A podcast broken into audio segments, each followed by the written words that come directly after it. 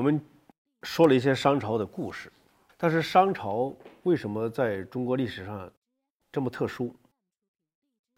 那么商朝到底是一个什么样的社会？我们从宏观上能不能做一个描述？所以这个事儿呢，对于学者来说还是蛮重要的。我们不能光讲商朝的人什么样啊什么的哈，我们得知道商朝这个国家怎么组织起来的，这国家状态什么样的，国家的这个社会基础什么样的，这些是蛮重要的东西。从公元前十六世纪到公元前一零四六年，商王朝存在以河南为中心的中国中原地区很多年，对吧？五百多年，但是这个社会的面貌只有考古学材料才能解答，对吧？我们当然我们知道有有国王，有也文献上记载国王哈等等一些一些人物。但是这都是些抽象的概念。那么文献里头呢，其实描述过商王朝。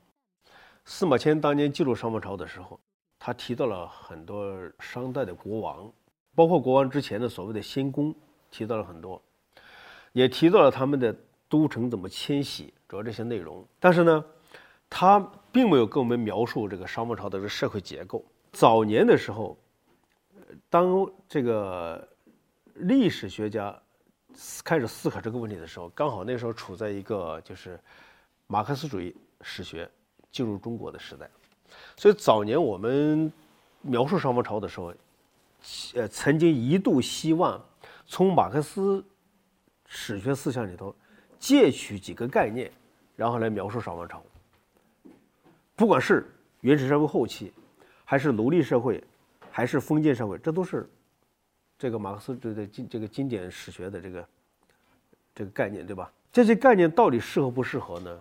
实际上，从今天的考古材料看，这些概念不足以描述商王朝，不足以说清楚商王朝的社会面貌、社会结构。所以我们需要对这个三千年前这么个王朝啊，做更加具体的描述。呃，首先要了解下社会组织。当我们说到一个社会组织的时候，实际上往往包含两个方面，一个是这个社会组织的纵向结构，或者叫竖向结构。比方说，这个是像印度这样的社会，等级社会，就印度的这个种姓制度，它把人分成四等，那么高低是固定了的。横向的呢，就是这个社会到底是横向之间怎么组织起来的？我们看看能不能描述啊？考古学里头有一个方法。就是利用墓葬来研究社会的纵向和横向结构。呃，这个方法很好使，因为它是经过很多论证、很多调研的。它最后得出来的结论呢，是一个统计性的结论，但是是还是蛮有效的。用来衡量一个社会纵向水平的指标，在墓葬学上主要有这么几个：一个是墓葬的形制，就是墓葬什么形状。等级高的人，这个墓葬的形状和等级低的人形状是会有区别，这是墓葬学的一个一个一个这样的理论呢。其次呢，墓葬的所谓的我们把它叫劳耗，就这个墓葬它费工费时特别多，它一般地位比较高；墓葬做的简陋，它地位比较低。还有一个指标呢，就是祭祀遗存，就是等级高的人，他在墓葬里头，在古代社会啊，往往会受到更多的祭祀。可能会有殉葬人啊等等这样的东西，或者陪葬，而普通普通的人没有。另一个指标叫陪葬品，那么陪葬品好的，它有的陪陪葬品特定的能代表你的身份，一般的老百姓他可能就没有这些东西。所以这是几个指标。我们再看看商王朝时候的这个社会纵向结构，如果用这几个指标来衡量，会是是个什么样子？我们还是从王陵开始。毫无疑问，从墓葬形状上看，王陵是什么？四个墓道。就跟十字架似的，面积还大。普通老百姓的墓葬呢，没有墓子，没有墓道。那么在普通老百姓跟亡灵之间，还有一些墓葬是两条墓道，就跟中华人民共和国那个“中”字似的，以上下各出一头，这表示墓道嘛。还有一种呢叫甲字形，甲乙丙丁的甲，才一条墓道。我们先看一个大墓，这个是四条墓道的大墓，这是三十年代发掘的，规模很大。咱们把在里头的人做比例尺，就能看出来。这种墓葬体量是很大的。我们再看一座一条墓道的墓葬，规模就小很多了。这个青铜鼎放在里头，这个鼎是四木屋顶的复制品，是元大，复制品是一米一宽，也就是三米多宽嘛。墓道它就小很多了。那么再往下，有的墓葬，它是长方形竖穴，没有墓道，但是规模还可以，还算不错。可是呢，最小的墓葬就这样的，简单的一埋，很小一坑，把人埋了。所以从墓葬形状上看，它是明显的有等级。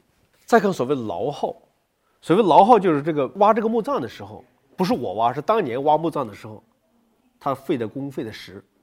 那么你看这张表，最底下两座是甲字形墓，一条墓道的；倒数第三四五三座那是中字形墓，是两条墓道的；再往上都是雅字形墓，就是四条墓道的。右边这一栏。是墓葬的土方量，从雅字形墓的四千多的土方，到中字形墓的一千多，再到甲字形墓的几百，你可以看出来，明显是规模不一样。好，我们做个散点图，非常的明显，完全不落在一个地方。那么，如果是小墓不带墓道的，实际上它也分等级。这张表里头你会看到，绝大多数的墓葬，它的土方量集中在。五到十二立方米，而超过十二的就很少了。所以根据这些呢，我们就可以把这个墓葬啊，从形状以及它的这个土方量分成几，分成不同的等级。除此之外，还有一个就是所谓的殉葬人，在右边这张看得很清楚。中字形墓葬比甲字形墓葬它用的殉人更多，雅字形墓葬就更不得了了。你看一座这样的四条墓的大墓，它周边全是殉葬人。这么的小墓，一个坑里好好多人，它就远远不止刚才那个表那个数量了。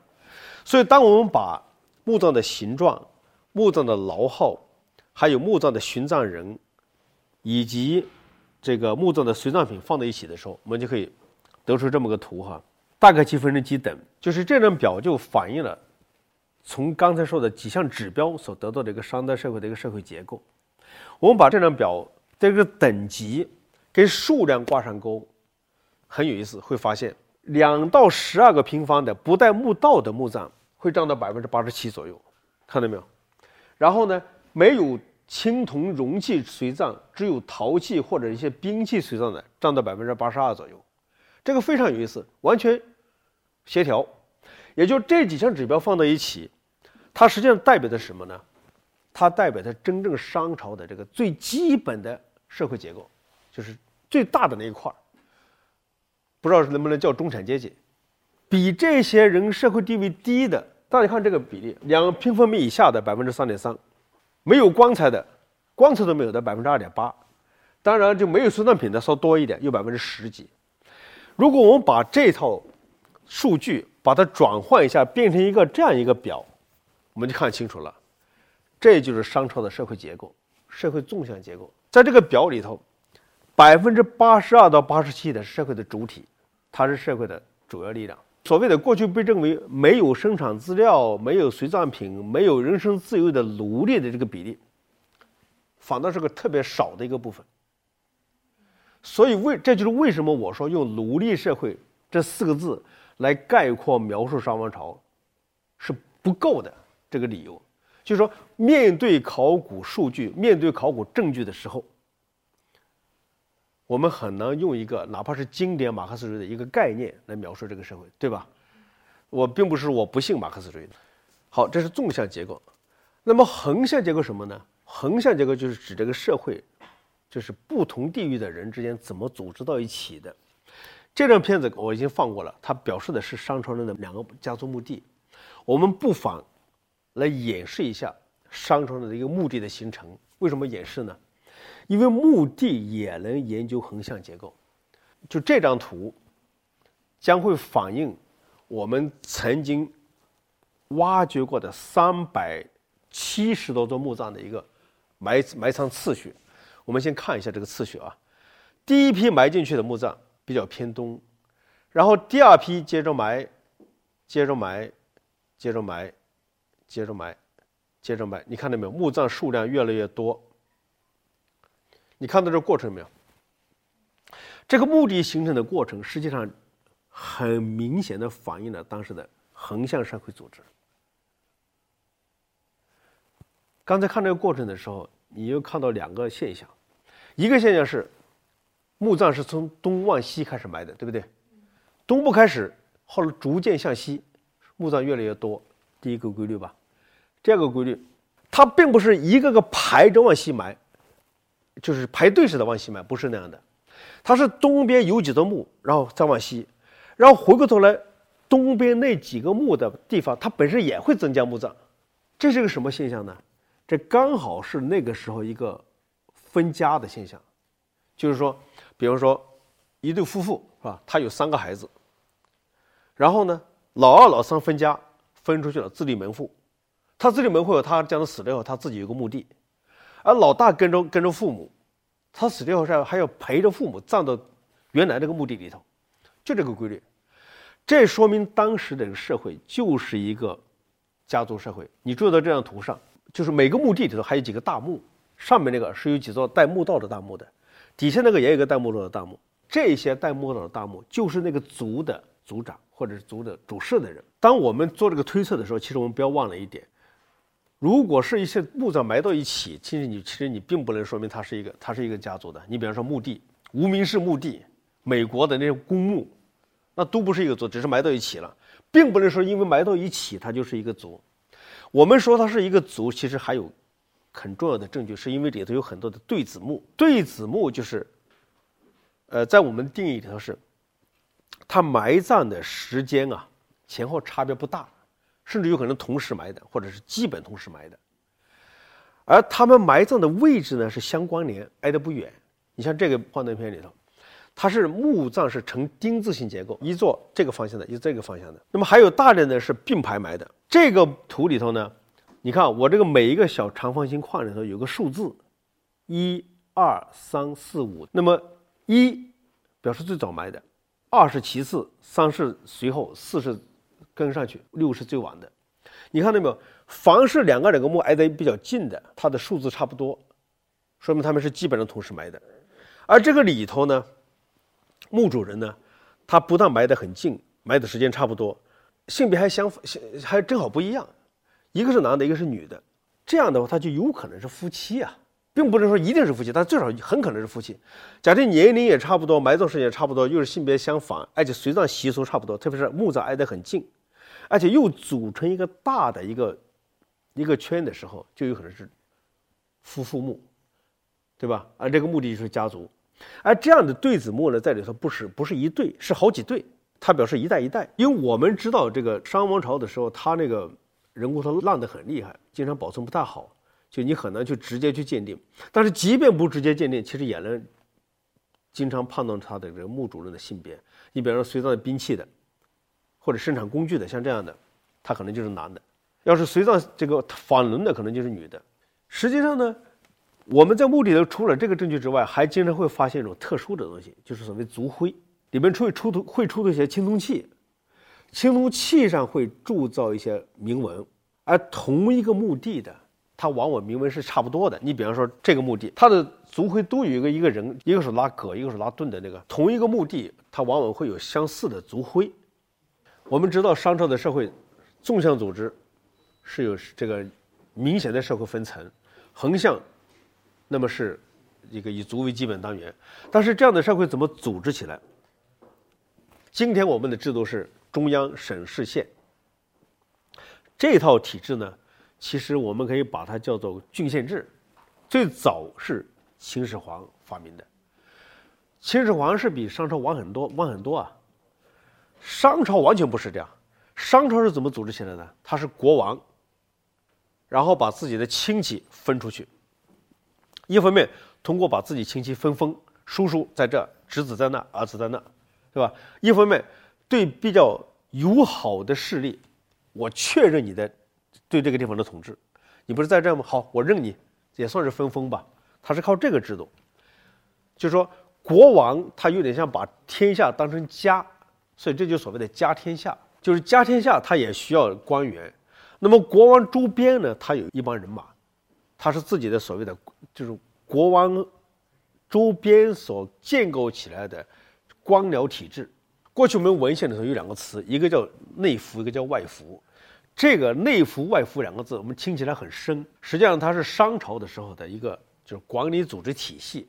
尚书里面有一篇章，有一个篇章叫《九告》，《九告》里头就提到过：越在外服，侯殿难为邦伯；越在内服，百僚。属尹为亚为父宗公，越百姓礼居。那么这什么意思呢？就说内服后边那个就是国王身边的一堆人，就是百僚，就是负责各种事务的，是吧？还有负责手工业的宗公，还有这个就是打点其他的哈，这是王给国王服务的。那么外服呢，就是我不管你了，反正我分分给你了，你的事了，那就是外服。这是官僚体制，这个体制九告里头有，实际上青铜器上也有记载。这件鼎叫大禹鼎，周康王时候的，里面也同样提到了这个外服内服制度，也提到了它的分封。我们从考古上看的是这样，我们今天叫荆棘之地啊，就商王商王所在那个地那个地块，你看底下那张图。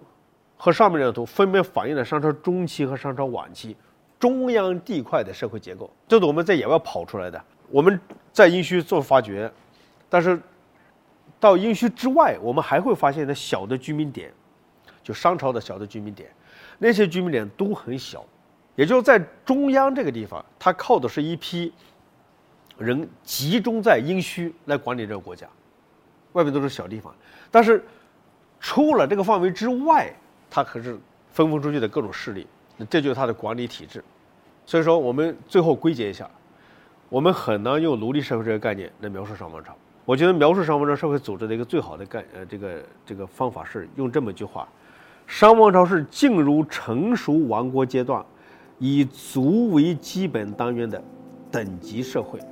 这就是商王朝的一个这个基本构架。